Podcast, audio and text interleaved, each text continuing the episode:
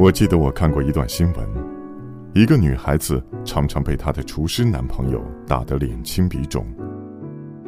终于有一次，她熬不住了，打电话报警。救护车来到，把她送去医院。